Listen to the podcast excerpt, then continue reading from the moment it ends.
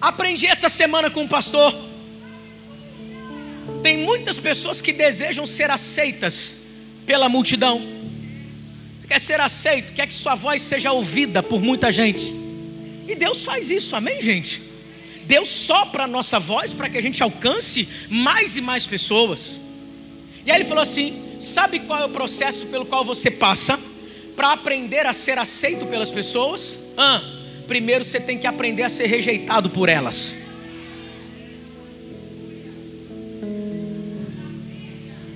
Só sabe ser aceito pelas pessoas quem aprendeu antes a ser rejeitado por elas.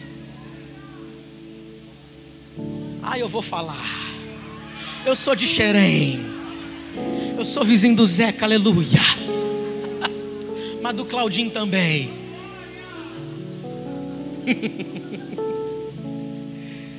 José sonha com 17 anos. Sabe quando é que ele vai viver a realidade daquilo? Ele vai estar lá, governador do Egito. Sabe com quantos anos? Aos 30 anos. São 13 anos de um processo. E a gente poderia até dizer que é mais. Porque o sonho não foi dele simplesmente sendo governador do Egito, foi dos seus irmãos e dos seus pais se prostrando diante dele. Isso vai acontecer bem depois. Mais de 13 anos de processo, mais de uma década. A gente sonha grande sexta-feira e quer no sábado de manhã, com sucrilhos no café da manhã, está vivendo completamente os sonhos de Deus. Cutuca quem está do teu lado fala para ele assim: você precisa aceitar e abraçar o processo. Por quê, pastor Leandrinho? Porque ninguém cresce na zona de conforto. Ninguém amadurece na zona de conforto. Ninguém. Então José, a vida de José mostra que ele passou por processos. Que processos? Em primeiro lugar, os irmãos já não gostavam dele dentro de casa. Pegou isso aqui? E aí o pai fala assim: ó, vai ver como é que estão seus irmãos lá. Ele vai. Eu, eu, fico, eu, eu tava lendo de novo a história de José. Eu fiquei assim, Léo. Rapaz, José era um cara tão comum, mas tão comum. Por quê? Ele vai ver onde os irmãos estavam e ele se perde. Não sei se você viu isso. Ele se perde. Ele vai para um lugar que ih, nem sei onde meus irmãos estão. Aí alguém, ele falou: Olha, eu estou perdido aqui. Meu pai falou para eu ver como meus irmãos estão. Eu estou perdido. Aí alguém no meio do caminho dá orientação para ele: É para lá que você tem que ir e tal. E ele chega onde os irmãos estão. Talvez se ficasse perdido ia ser bom para ele, na ótica de muitas pessoas. Só que ele não estaria próximo do cumprimento do seu sonho. E aí, gente, seus irmãos, quando olham para José, gritam, texto que a gente leu: Lá vem o sonhador, olha lá! E começaram a fazer, a, a intentar contra José. Vamos matá-lo. Rubem chega e fala assim: Não, não mata não. Joga dentro da cisterna, joga dentro do poço. Jogaram dentro do poço. Rubem sai para dar uma volta, fazer alguma coisa. De repente, José já não estava mais lá. Ele foi vendido para uma caravana de ismaelitas de Midian. Rubem volta, vocês venderam ele? Vendemos ele. Foi vendido como escravo agora. Olha, está indo lá. A caravana está indo, ele está indo embora. Jogado na ó, odiado pelos irmãos em casa, jogado numa cisterna pelos próprios irmãos, vendido como escravo para uma caravana de ismaelitas. Aí, como se não bastasse, essa caravana o vende de novo. Ô, gente, a maioria de nós já teria talvez desistido no meio do caminho já teríamos reclamado dizendo assim: Deus, esse sonho que o Senhor me fez sonhar aqui, eu estou fora. Não quero viver isso para minha vida. Só que em nenhum momento a gente vê José assim. Porque quem é preenchido por um grande sonho de Deus, é por isso que você tem que sonhar grande. Quanto maior for esse sonho, menos espaço tem para murmuração dentro de você. Meu sonho é tão grande, mas é tão grande, mas é tão grande que eu não posso descer ao nível deles para brigar do mesmo jeito que eles estão fazendo contra mim. Eu estou tão ocupado sonhando, sonhando, sonhando para viver os sonhos de Deus. Eu estou tão ocupado me empenhando para viver tudo que Deus está sonhando que eu não tenho tempo para picuinha, eu não tenho tempo para coisas pequenas, porque o meu Deus é grande e colocou um sonho grande no meu coração. Eu não arredo o pé daqui enquanto o sonho de Deus não se cumprir em mim. Pode ficar chateadinho comigo aqui dentro, pode me jogar numa cisterna, pode me vender como escravo, pode me vender quantas vezes quiser. Eu tenho um sonho grande dentro de mim e eu não vou arredar pé enquanto não viver cada uma das promessas de Deus.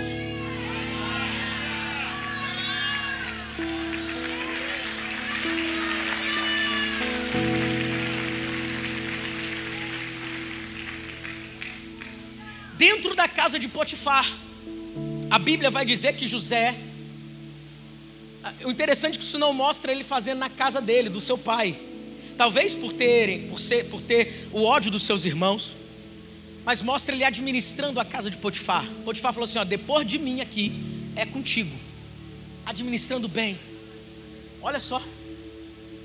E aí, a Bíblia vai dizer que a esposa de Potifar faz uma calúnia contra ele e ele vai parar na prisão.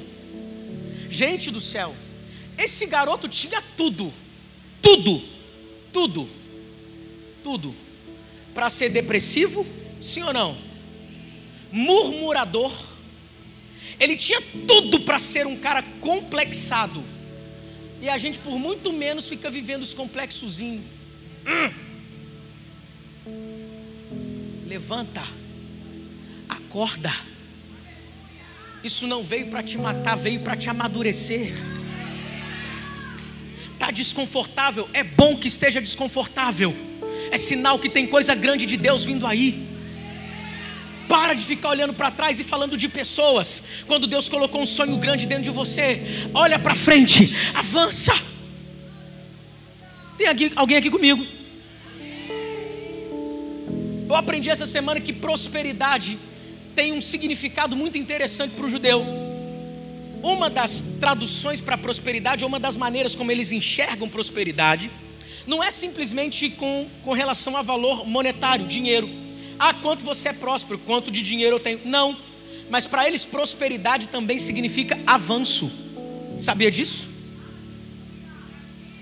Então, para José, José não estava morrendo, afastando-se do sonho, ou tendo seu sonho é frustrado pelos seus irmãos e por tudo que ele viveu ao longo da vida. Não. Para José, ele estava prosperando. Por quê? Porque a prosperidade significa avanço.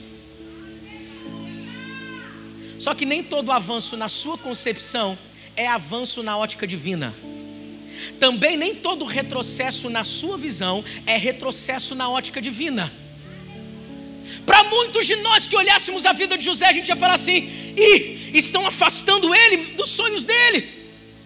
Porque se a tradução do sonho, a interpretação do sonho, era o pai se prostrando diante dele, com os irmãos se prostrando diante dele, e ele sai da casa do seu pai, significa que ele está afastando-se do seu sonho, mas na ótica divina não era isso, era algo muito maior. Os irmãos vão se prostrar, os pais vão se prostrar, mas a partir de uma realidade completamente diferente do que se imagina. Estavam pensando que estavam afastando José, mas ele estava avançando. Me jogaram numa cova, mas estão me aproximando da promessa me venderam para uma caravana, mas estão me aproximando. Vocês pensam que estão me afastando da casa do meu pai? Estão me afastando da casa do meu pai, mas não tem problema. Quando Deus dá o sonho, mesmo que eu saia da casa do meu pai, se é o sonho de Deus, a casa do meu pai vai até mim para se dobrar diante de mim. Ah!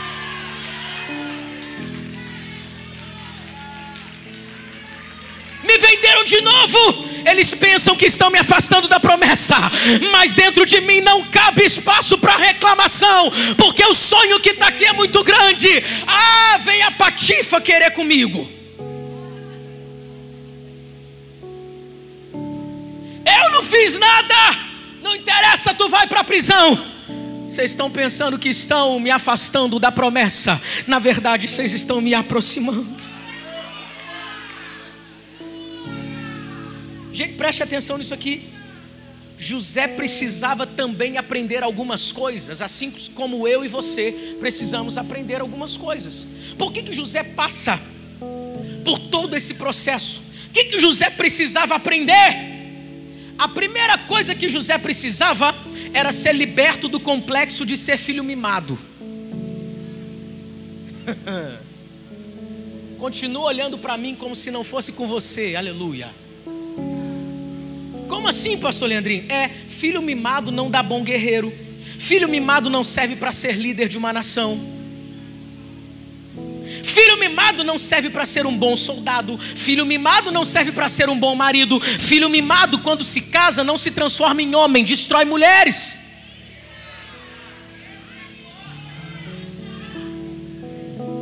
Não dá para ser filhinho mimado e querer viver as grandes promessas, os grandes sonhos de Deus.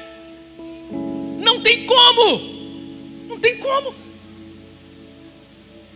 Eu e essa menina aqui, ó. 15 anos de ministério pastoral. Falei para ela assim: ó, não tenho prata nem ouro, mas tenho chamado divino no meu coração.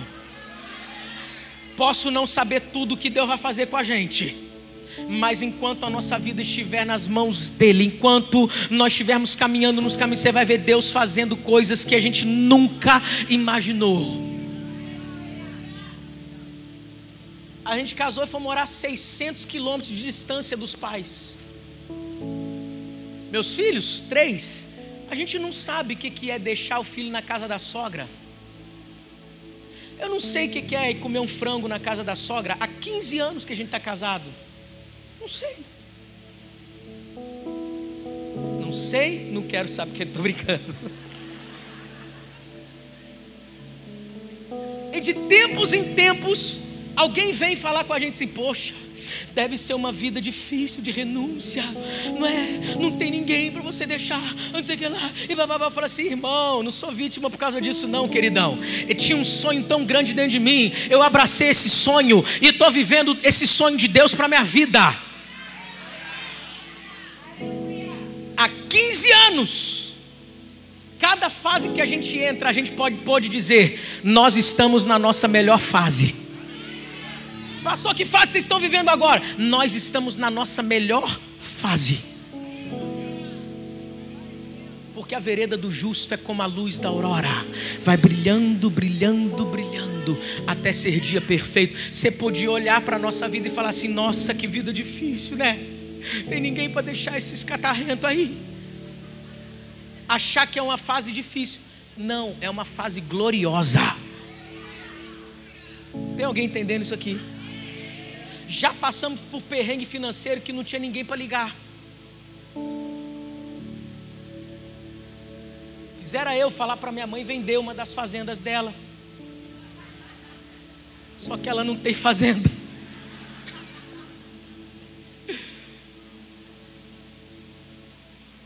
Viver os sonhos de Deus implica em abraçar os processos.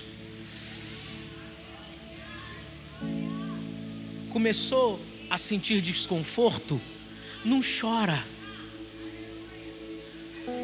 Quer dizer, você pode até chorar, porque não é versículo bíblico que passa aqui, né? Você pode até chorar, mas enxuga essa lágrima, regaça a manga, sacode a poeira, e vai para cima porque Deus está indo à frente. Deus está pronto a fazer algo poderoso quando você decide abraçar os processos. Sabe quem é? Olha só, gente, olha só. Longe da casa do pai, José precisava aprender a depender só de Deus.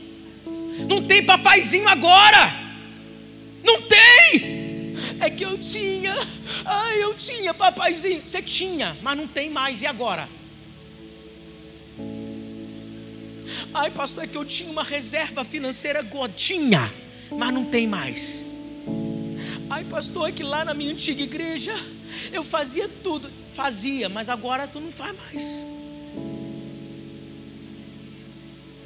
Vamos caminhar. Tem alguém entendendo isso aqui? Ai, é que quando eu não tinha filhos era tão. Agora você tem filhos.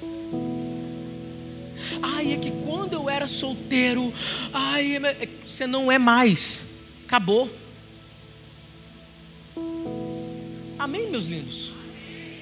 A gente sabe que está amadurecendo quando a gente pode até olhar para trás e falar dos tempos que a gente viveu, mas não com saudosismo, querendo viver agora a época que a gente viveu lá atrás. Não, não, não. Você vai voltar, você vai lembrar para testemunhar de como Deus foi te favoreceu, de como Deus fez na tua vida. Mas o Deus que fez no passado também é Deus que faz no presente e é Deus também que preparou um futuro glorioso para você. Avança. Você está entendendo isso aqui? Amém? Sabe quem é essa gente mimimi?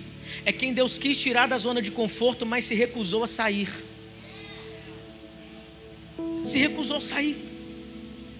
Ai, pastor, eu estou na casa de Podifar, pastor, estou no deserto.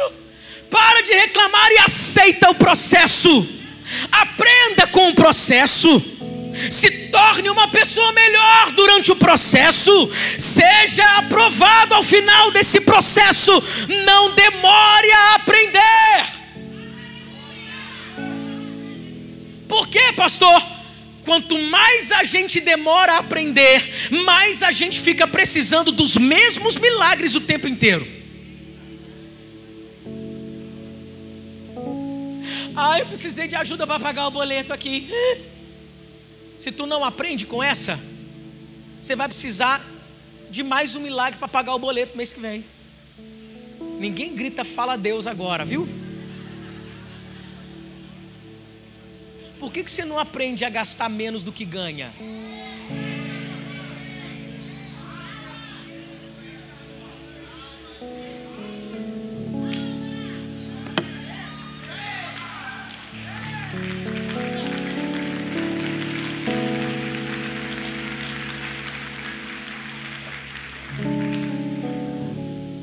E não é aula de finanças com o tio Leandrinho, hein? José não demorou a aprender. Sabe por que, que José enxerga a oportunidade de crescer onde todos só viam a realidade de ser escravo? Escute. Ele estava escravo, mas ele não era escravo. Não era escravo. Dentro dele existia um governador, havia um destino que ele bem sabia.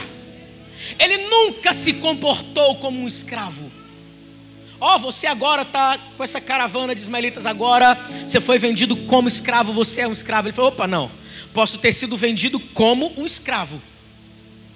Mas Deus só está usando essa caravana e me trazendo como escravo para que eu chegue mais próximo desse grande sonho que está aqui.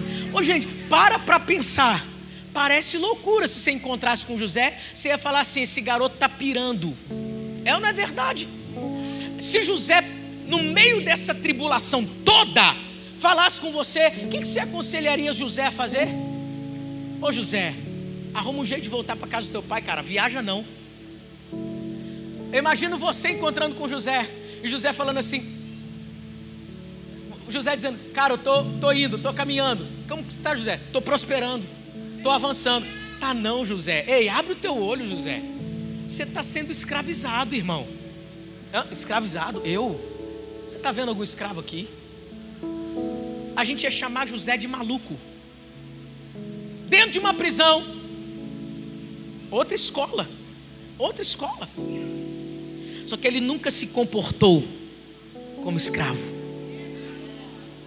Deus te chamou para algo lindo e maravilhoso.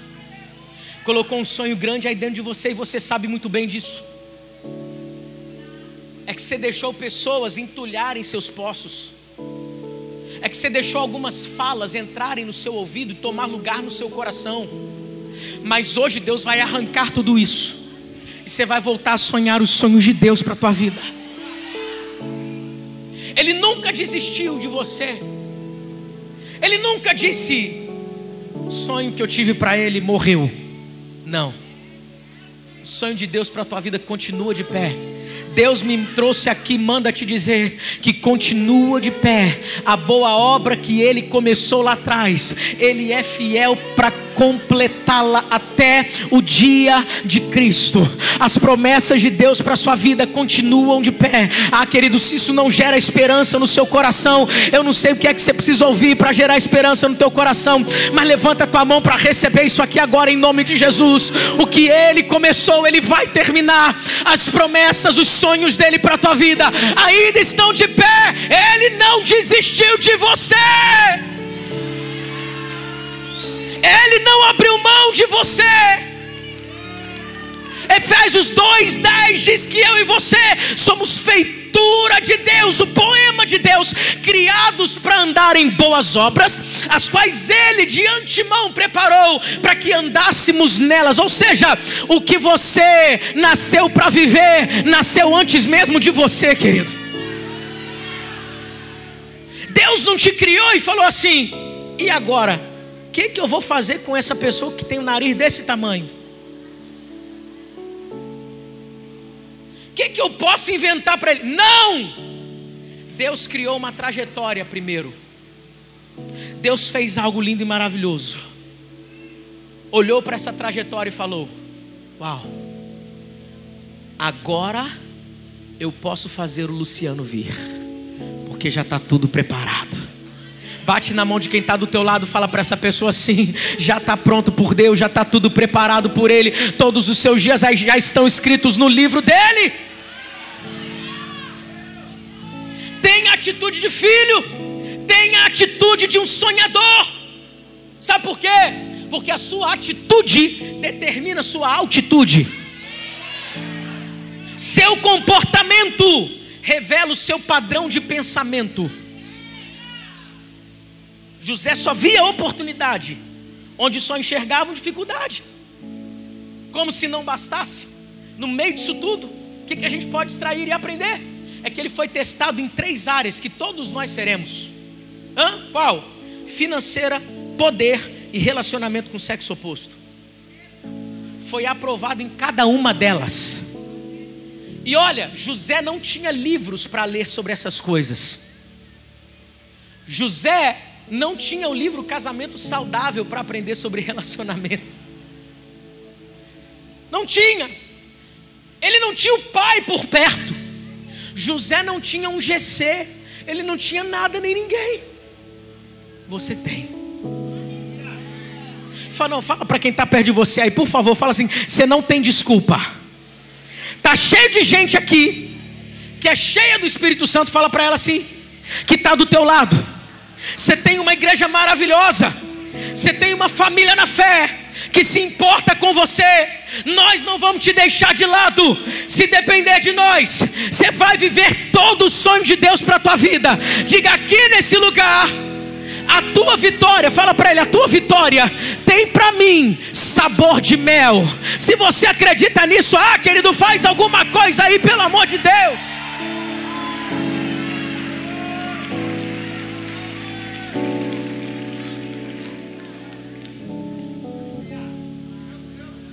Sala de aula, prisão. O que é? Se está desconfortável é porque tem aprendizado. Se tem aprendizado é porque Deus está me preparando para um novo nível. Eu aprendi que na escola e fora a gente aprende as lições primeiro para depois passar pelas provas. Mas na vida a gente passa pelas provas para aprender as lições. É por isso que o erro com o qual você não aprende, você repete. Por que, que eu errei nisso de novo? Não aprendeu. Aí repete. Mas eu estou diante de um povo que vai avançar, que vai aprender e vai prosperar. Tem alguém aqui comigo? Deus nunca vai te levar para um outro nível enquanto você não estiver maduro para isso. Louvor pode vir, por favor, corre aqui, louvor. Deus nunca vai te levar para um novo nível se você não tiver maturidade para fluir nesse novo nível. Poxa, pastor, parece que eu voltei lá para trás da fila. Parece que se fosse um jogo, parece que eu voltei dez casinhas. Tá tudo bem, mas agora decida aprender, porque o lugar que Deus quer te colocar Você precisa ter aprendido as lições certas para ficar naquele lugar, para permanecer e não perder aquele sonho. Eu sei, tem lugares que eu não cheguei ainda, porque tem certas coisas que eu ainda não aprendi. Mas quando eu aprender,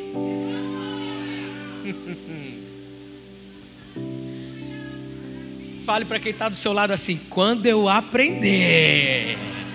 Não, vira para essa pessoa aí. Eu sei que é chato, mas fala. Pregador empolgado gosta disso. Vai. Vira para essa pessoa e fala assim: se eu fosse você, eu tirava uma foto comigo agora.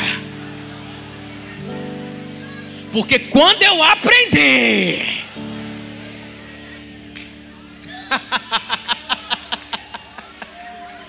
Ajuda o Claudinho, gente. Bate palma aí, pelo amor de Deus.